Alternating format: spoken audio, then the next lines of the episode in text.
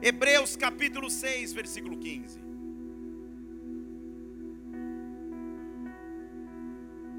Diz assim: Abraão, esperado ou tendo esperado com paciência, alcançou a promessa. Fiz uma pausa dramática para ver se pelo menos minha esposa dizia amém, já que a Nelly disse, eu vou ler de novo, para ver se todos vão dizer amém como igreja agora. Diz assim a Bíblia: Tendo Abraão esperado com paciência, alcançou a promessa. Senhor, nós estamos em tua casa, na tua presença.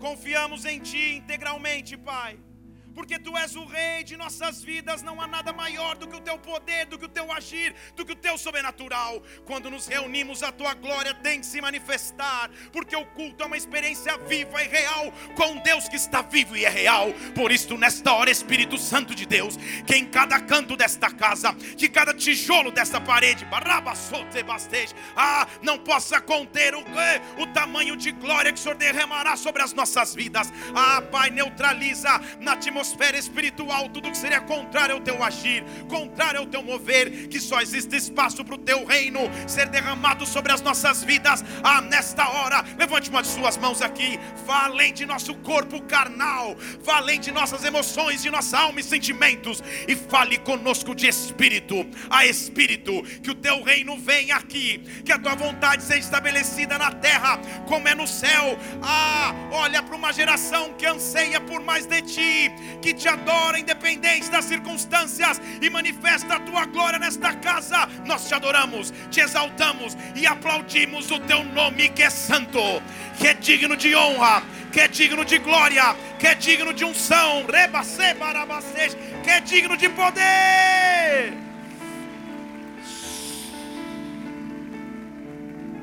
Quais são as promessas que Deus tem sobre a tua vida? Nessa atmosfera desta casa. Espiritualmente pairam palavras proféticas, promessas, expectativas, esperanças. No que você aguarda e anseia? Diz a Bíblia que Abraão, tendo esperado com paciência, fale comigo, paciência, alcançou a promessa. Nós temos um Deus que é capaz de cumprir promessas. O versículo 18 do mesmo capítulo 6 de Hebreus diz assim: Porque tem duas coisas que nunca mudam duas coisas nunca vão mudar. A primeira, põe o versículo 18 para mim de, de, de Hebreus 6, isso. Duas coisas não mudam. Primeiro, é impossível que Deus minta. Deus nunca pode mentir, e nós temos uma poderosa consolação na presença dEle. Deus nunca pode mentir e nós temos consolação na presença dEle. Então lancemos mão da esperança que nos foi proposta. Eu não sei como você entrou em relação à tua esperança nessa noite, mas eu sei que há uma glória de Deus capaz de trazer esperança de volta. Há uma glória de Deus que eu não sei se você pode sentir, que só de começar a falar essa glória invade o prédio, que só de começar a falar essa glória nos invade. Curitiba, Paraná, nos preparemos para um novo derramar de glória para um novo derramar de unção, para um novo derramar de presença, para uma para para uma manifestação angelical de glória em nossas reuniões. Por quê? Porque a esperança que vivemos não é nossa, a esperança que vivemos não é humana, a esperança que vivemos é sobrenatural. Ele diz: lance mão dessa esperança. E ele diz assim: essa esperança, se ele, se ele pode fazer um, um, um, sinônimo, ele diz assim no versículo 19: essa esperança é uma âncora para a minha alma. Essa esperança é uma âncora para a minha alma. O que, que ele está querendo dizer? Quando eu passo circunstâncias adversas e difíceis, muitas vezes com um barco à deriva, sem saber para onde vai, eu fico à mercê das decisões, dos cenários, das decisões econômicas, políticas, mundiais, seja qual for. Ele diz: quando eu deveria ser um barquinho à deriva, perdido, existe uma âncora. Âncora serve para não deixar o barco perder o rumo. E essa âncora, põe o versículo 19 para mim na tela, por favor, do, do capítulo 6 de Hebreus.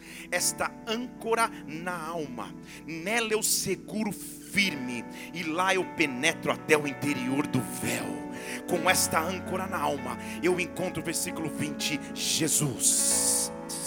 Eu encontro Jesus, que ele foi feito sacerdote para sempre por nós. O que ele está dizendo é independente da circunstância que eu possa viver ou atravessar, há uma âncora para minha alma, e essa âncora não se chama economia, essa âncora não se chama situação financeira, essa âncora não se chama alegria e felicidade humana. Ah, esta âncora se chama Jesus Cristo, nome maior do que todo nome, nome maior do que toda incerteza, nome maior do que todo medo. É tudo por Ele, dele, vem para Ele, volta para Ele.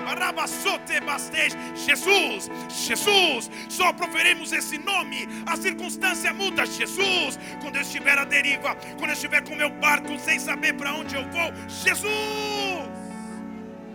Jesus.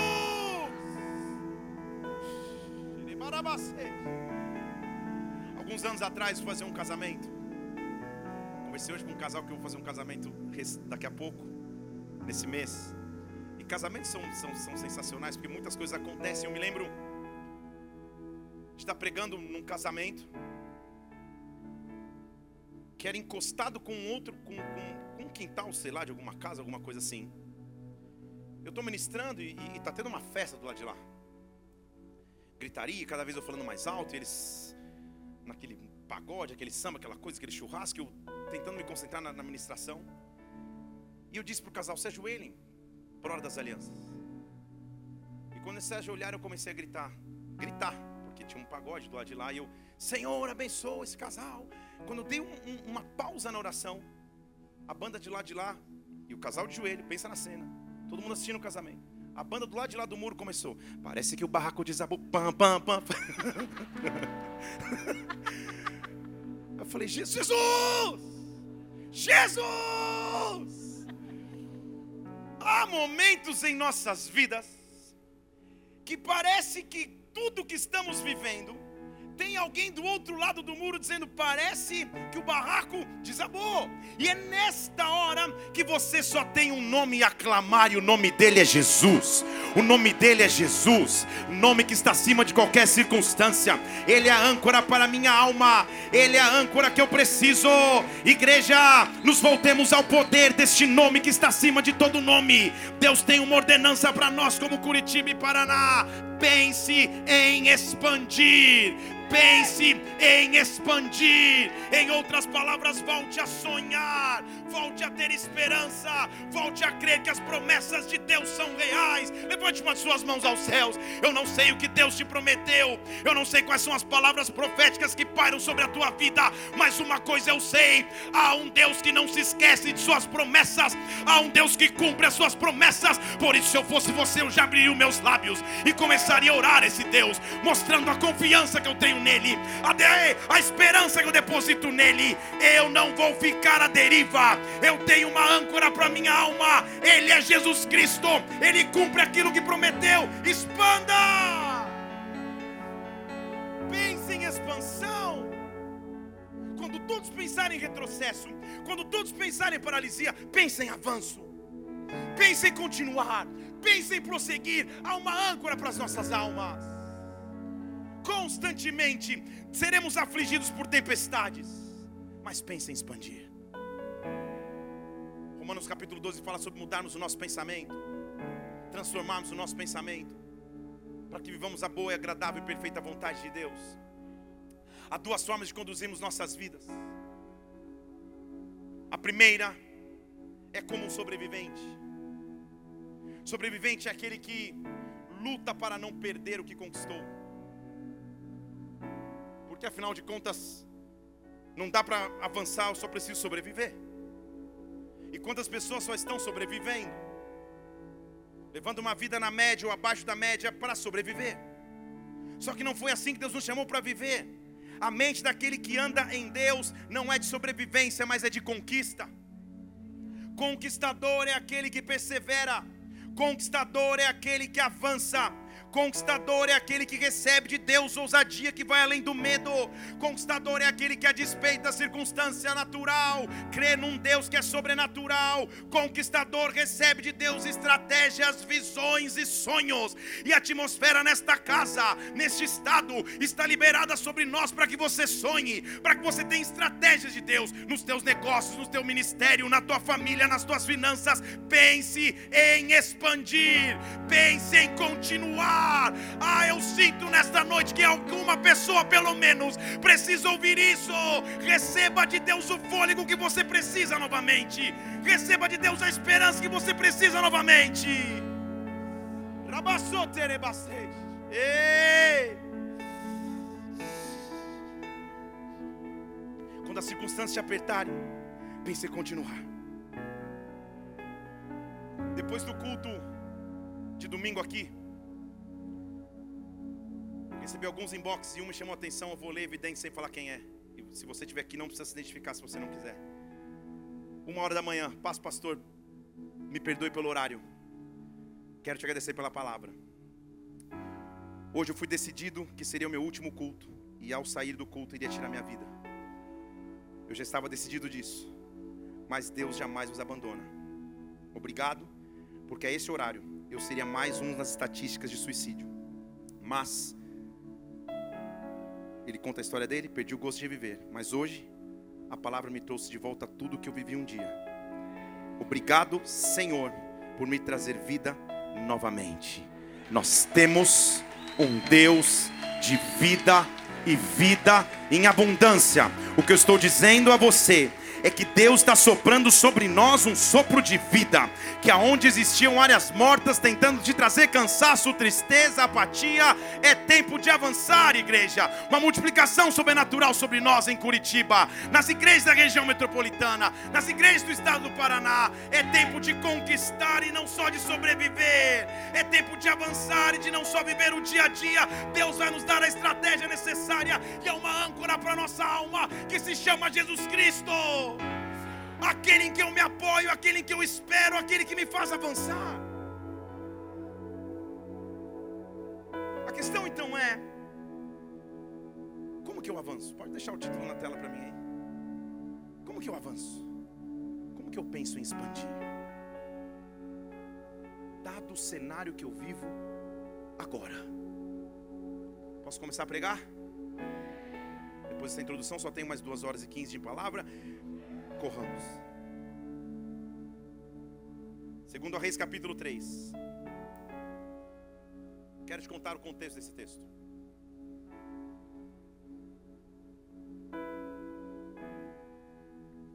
Houve um tempo na história bíblica no Antigo Testamento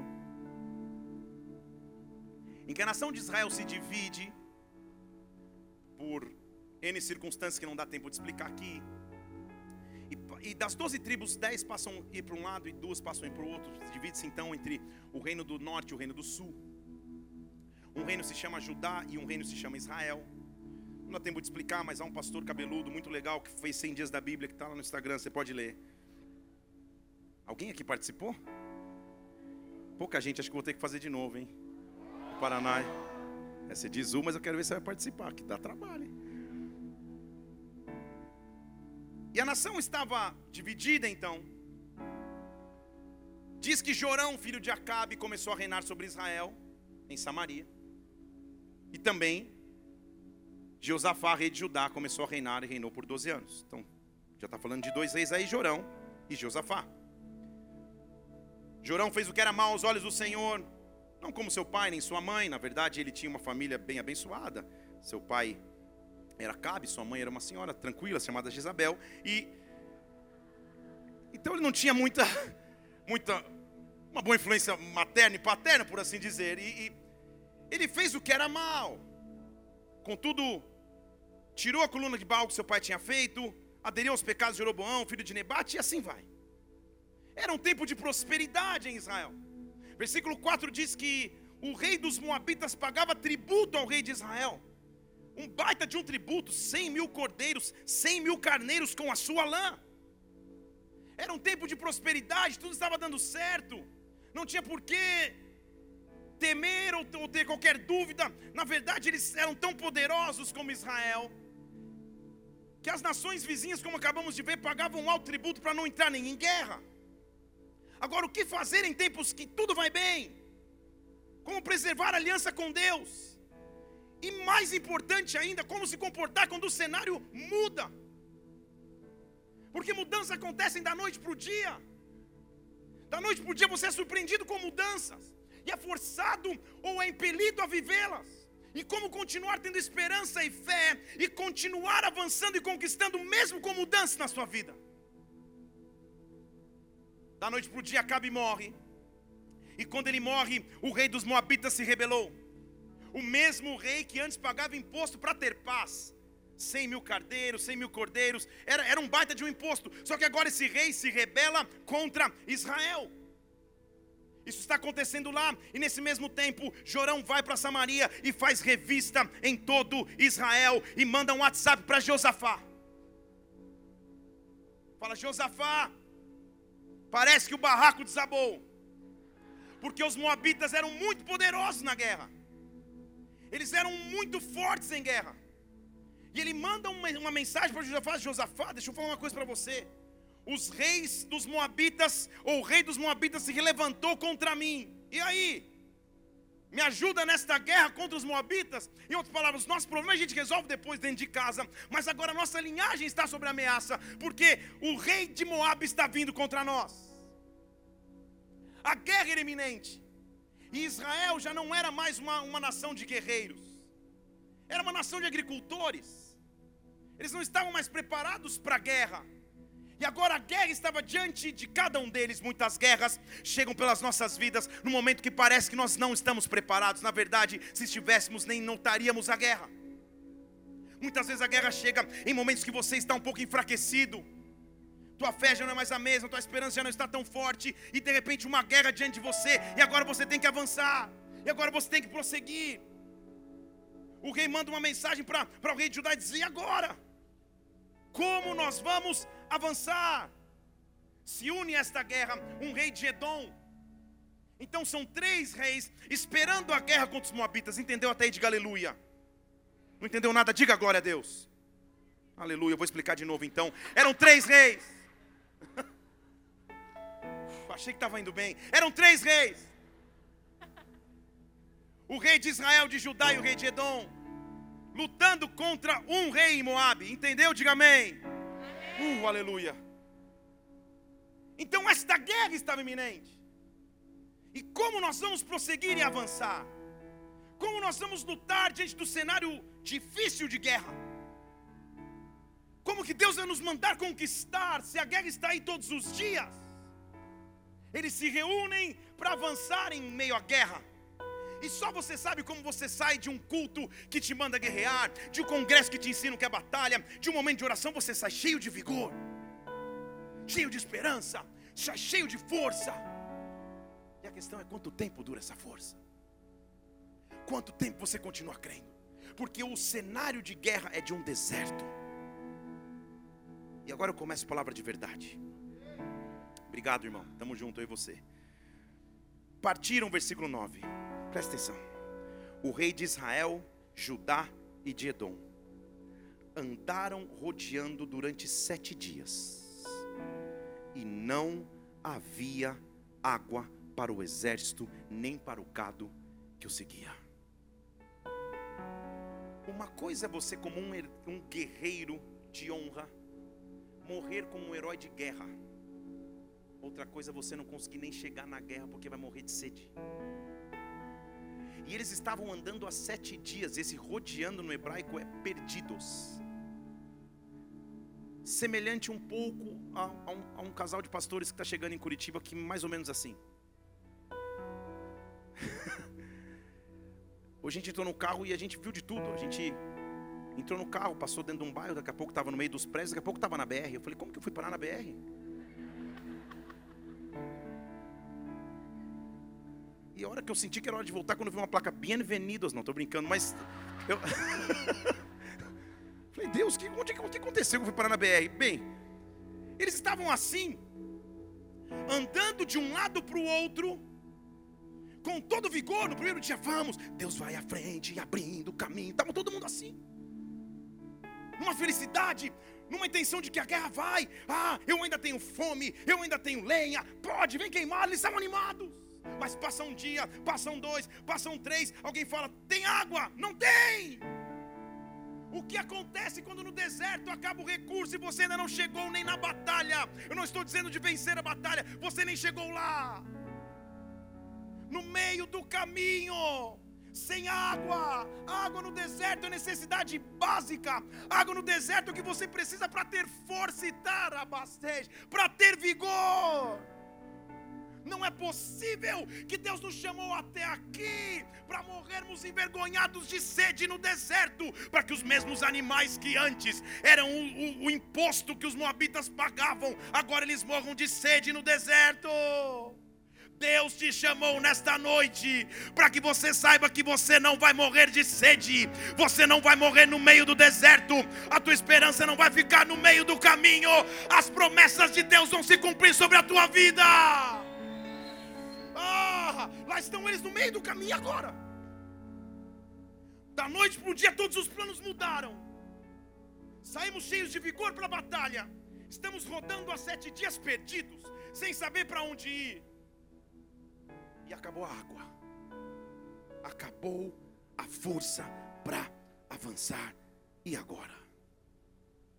Ou você pensa como sobrevivente, ou você pensa como conquistador. Deixa eu falar mais uma vez.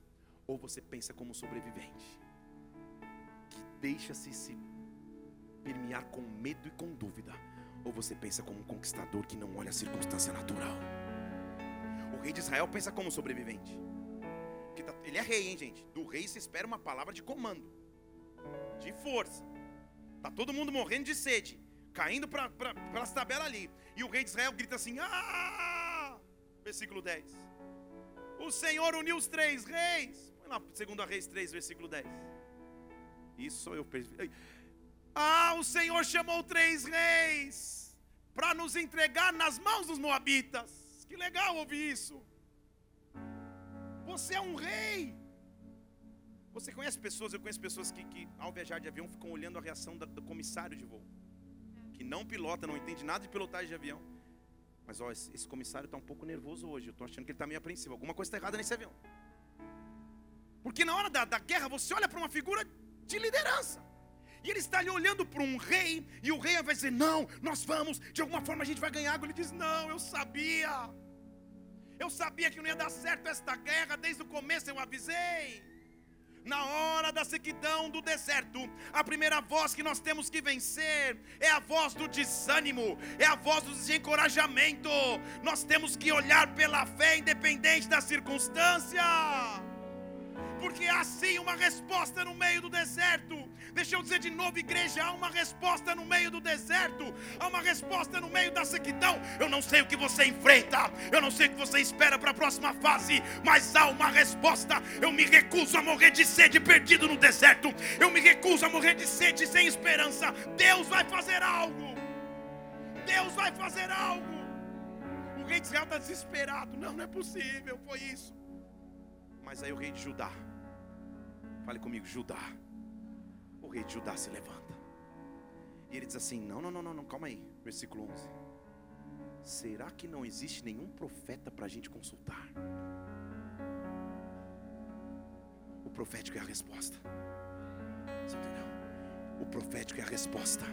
O derramar da glória de Deus é a resposta. Ou eu fico olhando para a água que está acabando no deserto, ou eu levanto a fronte e diz: deve ter em algum lugar há o acesso ao profético, o acesso à profecia, o acesso ao sobrenatural, o acesso à glória de Deus. É nesse acesso que eu vou, é nesta presença que eu vou. Em outras palavras, ah, a glória de Deus será a minha resposta. Ele diz: deve ter em algum lugar um profeta. Deve ter em algum lugar a profecia, deve ter em algum lugar a presença de Deus que me guia. E alguém disse ah, eu lembro, tem um. Um falou, eu sei quem ele é. Eu até sigo ele no Insta, Eliseu. O sucessor é o Instagram dele, Eliseu, o sucessor. Não vai tentar seguir, vai que existe. Aqui está Eliseu. Ele já trabalhava com águas.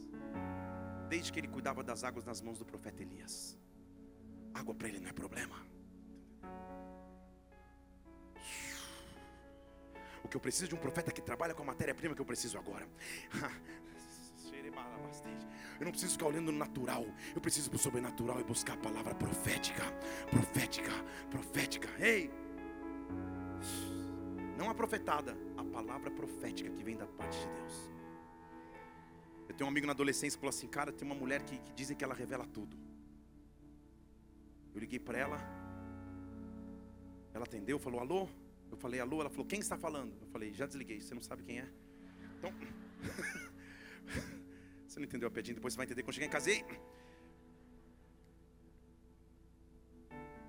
Não é essa profetada que eu estou dizendo. Eu estou dizendo é para quando você vai para a presença de Deus. E na presença e na glória de Deus, Ele te dá os planos que estão para o próximo ciclo, os planos que estão para a próxima fase. Não há método humano maior do que a presença e a glória de Deus. Não há ponto 1, 2, 3, 4, 5, 6 maior do que a glória de Deus. Esta glória vai invadir tua casa, esta glória vai invadir teu lugar de trabalho, essa glória vai invadir a tua igreja, essa glória vai entrar no teu momento de oração, porque no Corebacês, a água que você precisa, Ele tem, a água que você precisa, Ele trabalha. Ei! Choterebarabacês. Ei, Eliseu! Eliseu chega, fala: Olha, se não fosse pelo rei Judá, eu nem te receberia. Eles têm uma, um, um bate-papo ali. Mas o que Eliseu vai fazer não tem nenhum sentido, porque é profético. Não precisa fazer sentido, precisa ser profético. Fale comigo, profético. Quando eu tiver medo, a resposta é profética. Quando eu tiver medo, incertezas, inseguranças. Fala como se você tivesse jantado. Vamos lá, quando tiver aflições, aleluia. Depois você janta na cantina ali, tem várias.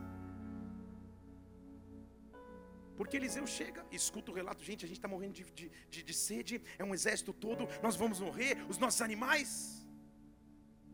E Eliseu diz no versículo 15: Então faz o seguinte, tragam-me um arpista versículo 15 na tela para mim.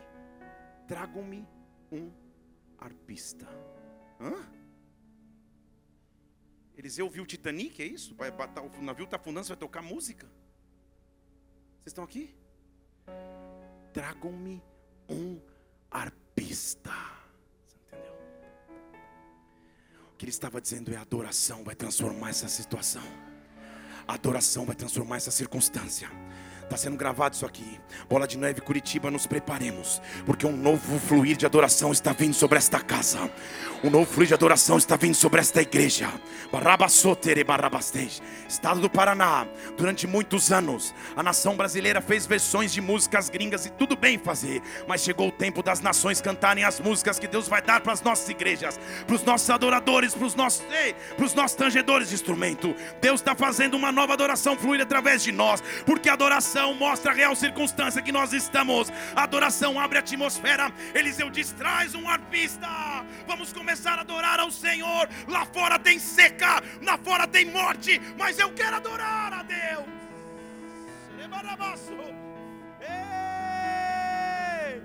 Eu vou adorar independente das circunstâncias. Traz um arpista.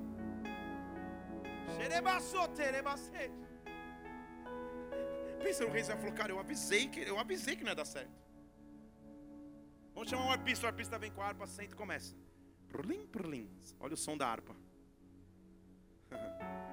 e ele começa. Meus irmãos, a adoração transforma a nossa realidade. Encha a sua vida de adoração. Encha a sua casa de adoração. Encha a sua família de adoração. Se você me vê nas madrugadas é loucura. É madrugada, eu estou em casa. E é um horário específico que, que Deus me acorda, e agora já o meu relógio biológico me acorda.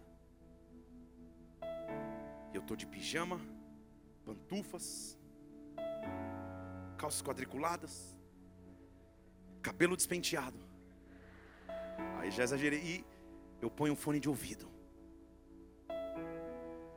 Eu começo.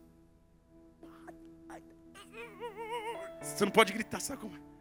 Senhor, você andando pela casa. Os vizinhos vêm falar: Meu Deus do céu, cara. Aí eu entro no quarto do Mateus. Senhor, eu abençoo a vida do meu filho, Pai. Eu abençoo, meu Deus, seu crescimento, seu desenvolvimento natural e espiritual. Eu profetizo que ele não vai se desviar na adolescência e juventude. Ele vai ser um grande homem de Deus para sua geração e adoração. Pum. Aí eu vou no quarto da Isabela, 14 anos. Deus, eu abençoo a minha filha. Encha da unção do poder e da glória do Espírito Santo. Que ela se transforme numa grande pregadora para sua geração. E ah, Senhor. Aí eu dou uma pausa. Marido, né, Deus? Fazer o quê, Pai? no tempo certo, ô oh, Senhor. Eu sei que teu tempo é perfeito, mas Deus, Deus, eu oro por ela. Aí no quarto, a pastora Mila está. E o Senhor abençoa minha esposa. Que esposa maravilhosa, linda.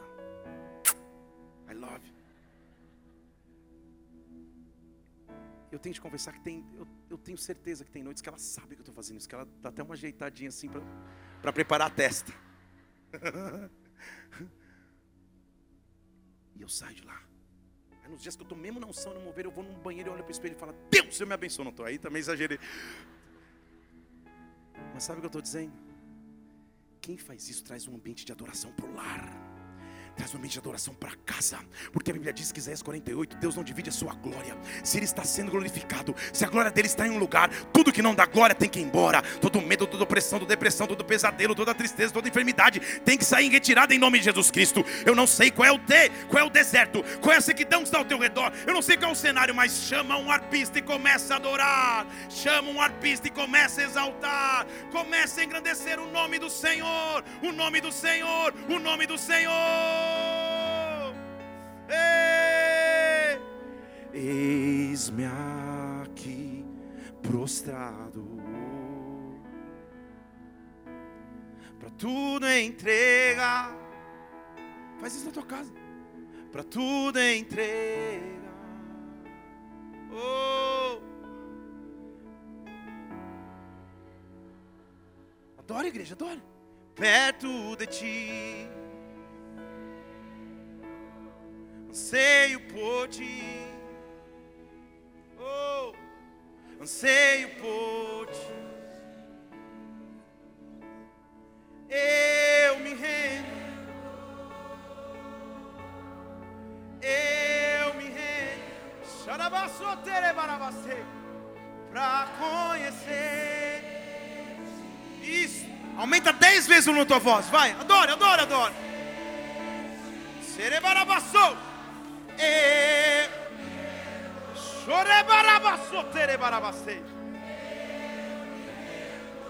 Oh, para conhecer. Oh, oh. Chorebarabarabacei. Vento de poder.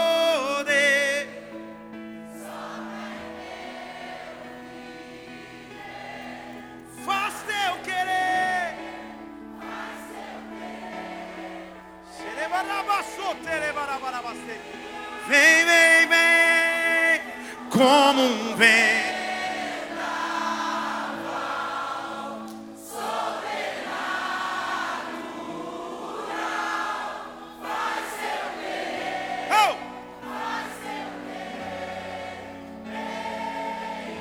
Eu não sei o que você, se você entende, Deus está nos levando a uma nova profundidade de adoração, Curitiba. Deus está nos levando a uma nova profundidade de adoração, Curitiba. Deus está nos nos fazendo no deserto começar a adorar e exaltar o nome dEle. Ah, traz um arpista e adora. Traz um arpista e louva. Traz um Lá fora a sede está presente, lá fora o deserto está acontecendo, mas eu escolho adorar a um nome que está acima de todo nome. Oh!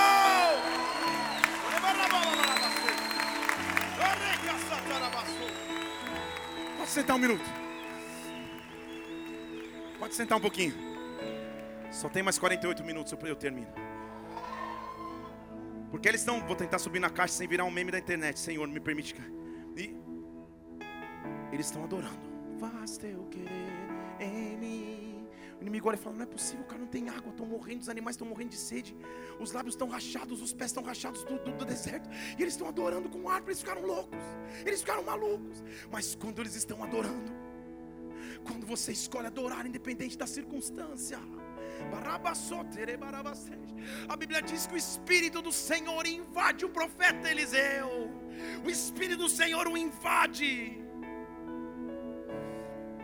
Para aqueles que não acompanharam o nosso testemunho como casal, depois está lá no YouTube, no nosso Instagram, você pode ver. Há cerca de um ano e meio, quase dois anos atrás. É isso mesmo. A Mila fez uma cirurgia. Ela tirou um terço do pulmão direito. Mais de sete horas de cirurgia. E eu e ela no hospital lá em Brasília. E quando eu entreguei no, no, no centro cirúrgico, ela fez um tchauzinho assim, eu fiz de forte. Ela virou a esquina e eu. E eu sentei na, na recepção do, do, hospital, era tipo 6 horas da manhã. Eu ficava, meu, o que, que, eu faço? Tentei assistir Bom Dia DF, nada. Tem... Aí eu coloquei meu fone de ouvido mágico, de unção.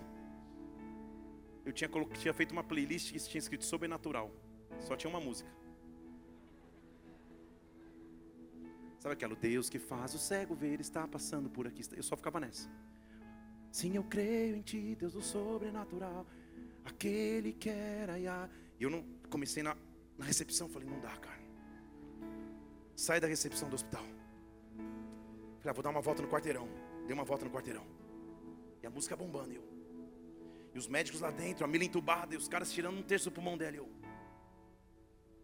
Minha mente humana dizia, a mãe dos teus filhos.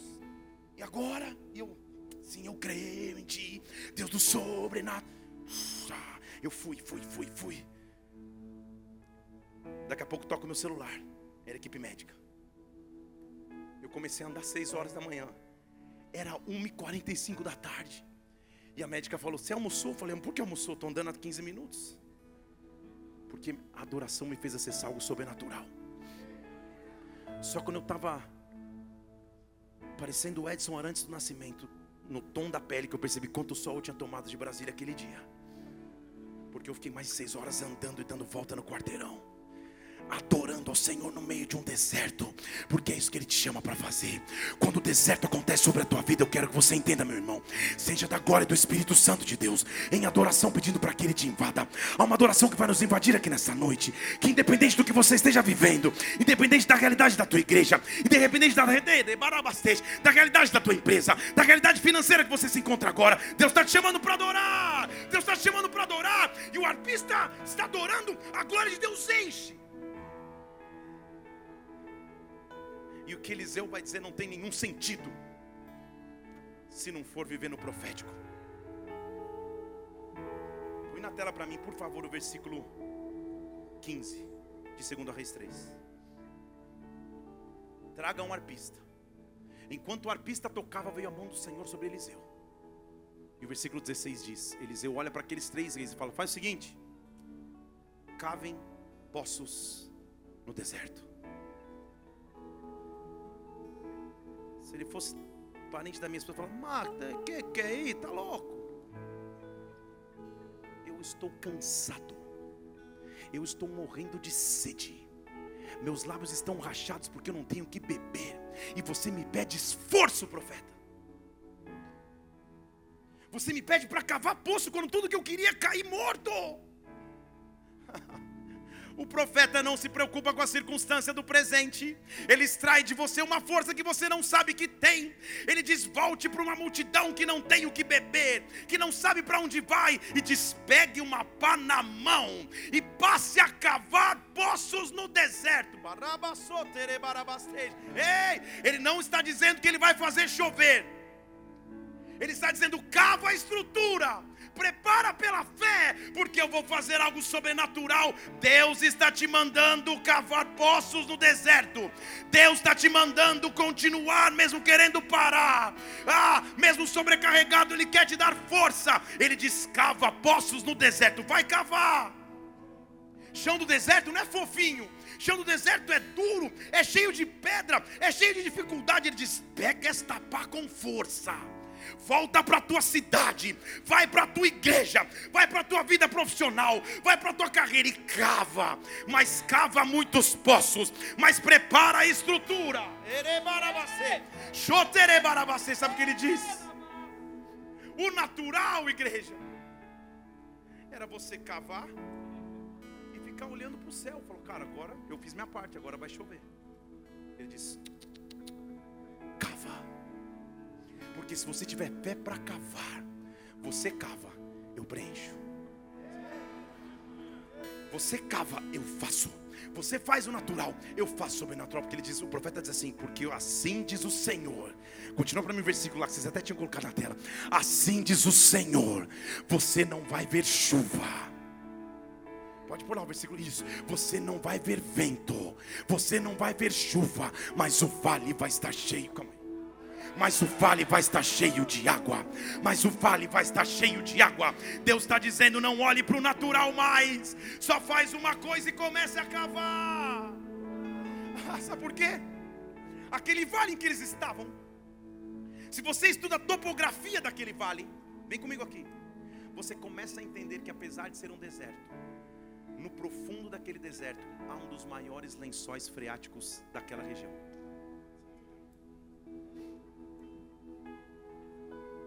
Você não entendeu o que o profeta estava dizendo? Você já está pisando em cima daquilo que você precisa. Você só precisa cavar. Você já está pisando em cima daquilo que você tem que ter como resposta. Você só precisa cavar. A distância entre aquilo que Deus te prometeu e, a, e, a, e o cumprimento dessa promessa é que você tenha fé suficiente para cavar. É que você pegue uma pá nas mãos e vá cavar igreja no Paraná. Deus está nos chamando para cavar mais profundo. Deus está nos vendo. Barabassotere barabasteje. Comece a cavar, comece a cavar, comece a cavar. Porque em algum momento águas vão começar a brotar sobre a sua vida, águas vão começar a brotar sobre a tua história. Oh!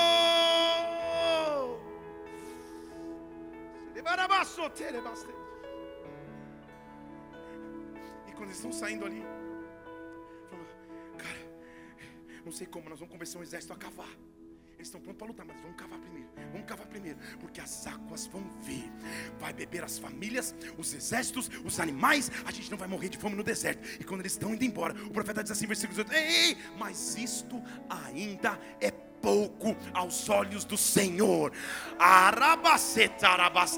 A guerra que você vai enfrentar, os moabitas eu já entreguei nas suas mãos. Deus já te concedeu vitória. Deus já te concedeu vitória. Eles começam a cavar. É um dia inteiro cavando num deserto, é um dia inteiro cavando sem enxergar respostas, mas a Bíblia diz no versículo 20 que pela manhã porque sempre tem um amanhã porque sempre tem um novo tempo, porque o choro dura uma noite, mas há um amanhã, porque as misericórdias se renovam a cada manhã. Diz que de manhã, quando eles foram oferecer o sacrifício, as águas começavam a brotar do caminho de Edom. As águas começavam a brotar do caminho de Edom. Deixa eu dizer de novo: as águas começavam a brotar do caminho de Edom. Vou te explicar o que é isso. Edom é o nome que dá origem aos edomitas, todos descendentes de Esaú. Estão aqui comigo? Edom, então, em hebraico significa vermelho. Tom de pele vermelho, cabelo vermelho, vermelho. Estão aqui? É um caminho vermelho. Alguém se levanta lá na frente dizendo assim: Eu sou o caminho. Eu vou ser marcado de vermelho. Mas todo aquele que precisa de água pode se achegar a mim, porque os vossos antepassados tiveram água, mas continuam com sede. Aquele que beber da água que eu der, nunca mais voltará a ter sede.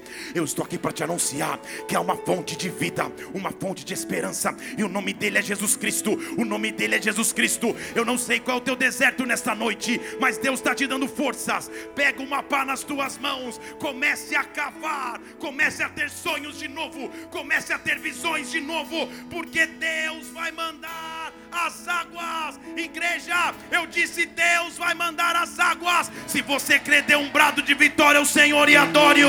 E adore-o. Vento de poder, sopra, sopra.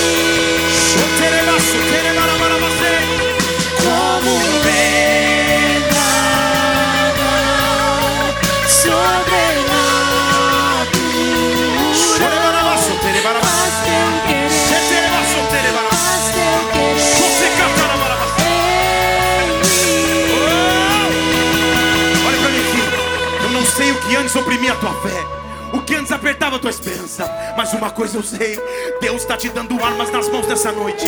Uma pá nas tuas mãos, dizendo: vai lá pro teu deserto e cava.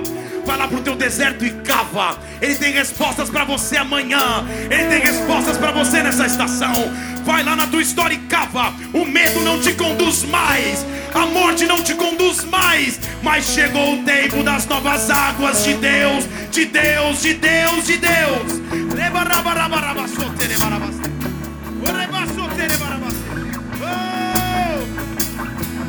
Quero que você faça um ato profético agora.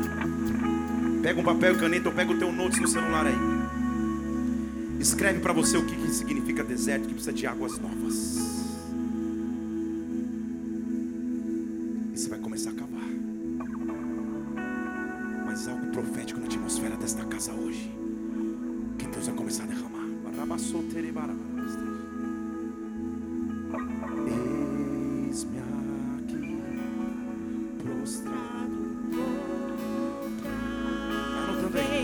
Terminar, você continua adorando. tudo entregar.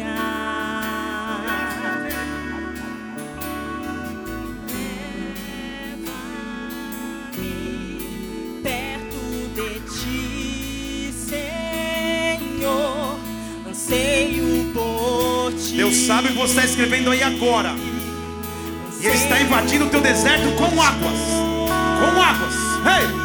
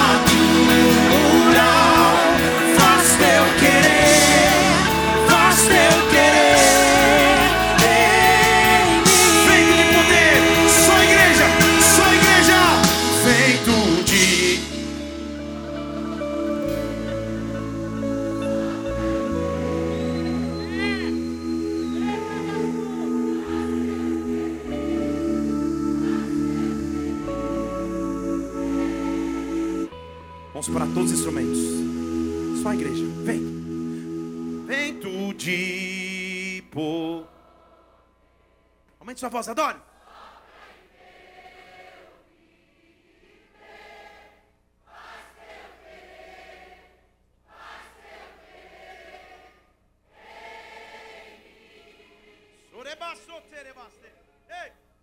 Como?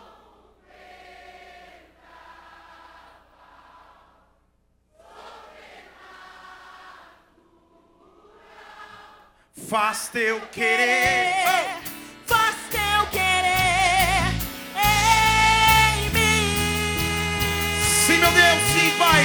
Oro agora em nome de Jesus Cristo. Que onde havia um área de sequidão, o Senhor faça transformações sobrenaturais. Cava poços no deserto. Que quando você cavar, eu sei que as águas virão. As águas virão.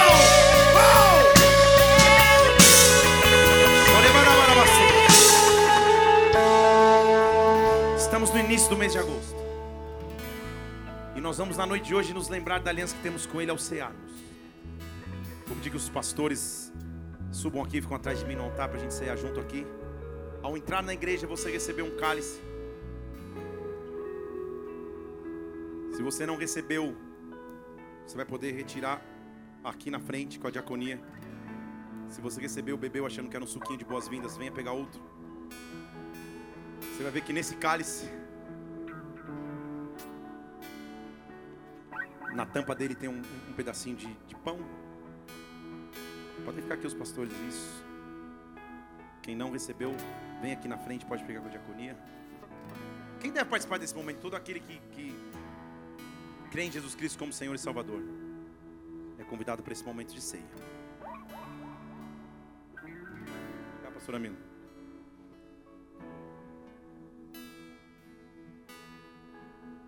Todos têm? Vamos orar pelo pão pelo suco.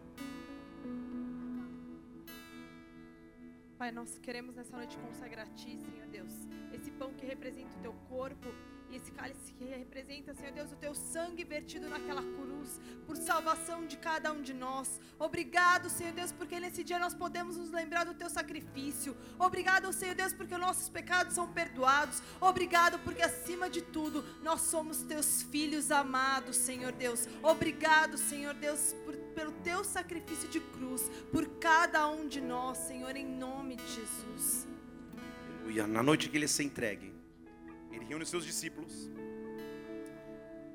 pega um- o pão e diz: Esse é o meu corpo que foi dado por vós.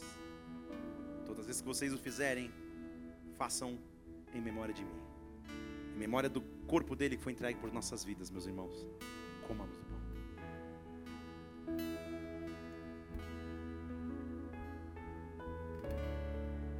Semelhante modo, depois de terem ceado, ele pegou o cálice. Disse: Cálice é o cálice da nova aliança, feita no meu sangue. Sangue esse, que hoje é a ferramenta de remissão dos nossos pecados.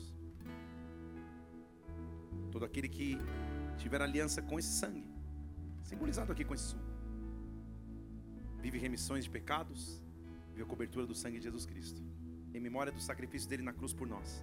Bebamos. Aleluia, aleluia, aleluia. Aleluia. Aleluia. Eu sei que eu estou diante de uma geração de pessoas, de uma geração de pastores, que escolheu cavar poços no deserto, que cavou quando na verdade, com muita sede, deveria esmorecer.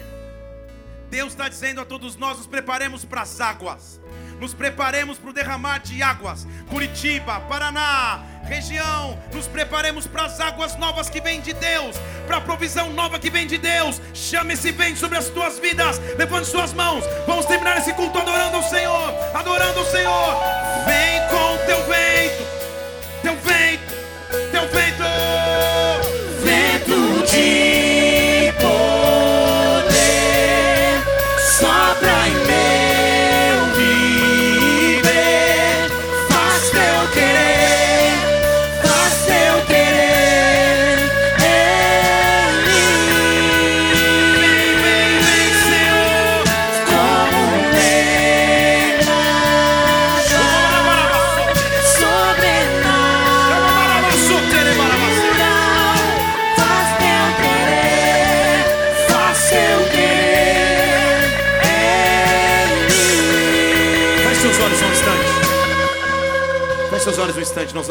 reunião. Mas antes de terminar, eu quero, com todos os olhos fechados aqui, dar a você que nos visita, e até mesmo já veio outras vezes aqui, a oportunidade de viver o melhor encontro que você vai ter na tua vida, que é o encontro com a presença de Jesus Cristo. Se você está aqui nesta casa nos visitando principalmente, e nunca entregou tua vida a Jesus Cristo, ou se você está distante dos caminhos dele e quer voltar, com todos os olhos fechados nessa casa, eu quero fazer uma oração a você antes de encerrar. Se você quer entregar a tua vida a Jesus ou voltar aos seus caminhos, levante uma de suas mãos aqui, eu quero orar por você. Aleluia, eu estou te vendo aqui por toda esta casa, por toda esta casa. Esse é o maior milagre de todos. Desde aqui à frente até o fundo, Deus está vendo as tuas mãos estendidas e levantadas com essa atitude para Ele com a tua mão estendida aí no teu lugar. Se você está com a mão estendida, levanta a tua mão e faz uma oração comigo. Olha assim, Senhor Jesus. Senhor Jesus. Nesta noite. Nesta eu noite. te entrego a minha vida. Eu te entrego a minha vida. Eu te peço perdão. Eu te peço perdão. Pelos meus pecados. Pelos meus pecados. E te digo, Deus. E te digo, Deus. Escreve meu nome. Escreve meu no nome. livro da vida. No livro da Porque vida. tu és o meu Senhor. Porque tu és Tu o és meu o meu Senhor. Salvador. Tu és o meu Pai, eu Salvador. oro por cada pessoa que levantou suas mãos essa noite. Que volta a tua presença, que se entrega a ti. Meu Deus, que vidas novas sejam estabelecidas a partir desse compromisso. Que nada mais lhes falte, meu Deus. Mas principalmente a tua paz, segurança e salvação. Abençoa os teus filhos e traz água sobre esses desertos. Nós, como igreja, te louvamos e aplaudimos o teu nome. Que é santo, que é majestoso, que é precioso, em o nome do Senhor Jesus Cristo. Amém, amém e amém. Se você fez essa oração agora, nós vamos terminar essa reunião. Você vai ter um monte, um monte de gente com pranchetes aqui à minha esquerda. Está escrito boas-vindas ali. Deixa o teu nome ali. A gente quer poder conhecer a tua vida, a tua história, o que te trouxe até aqui e poder te acompanhar em nome de Jesus. Igreja, vamos aplaudir o Senhor mais uma vez por essas atitudes maravilhosas. Estenda a bem alto, diz assim: Se Deus é por nós, quem será contra nós? O Senhor é meu pastor e nada me faltará. Diga, eu não vou parar de cavar, porque as águas vêm, as águas vêm. Vamos orar todos juntos, Pai nosso que estás nos céus, santificado seja o teu nome.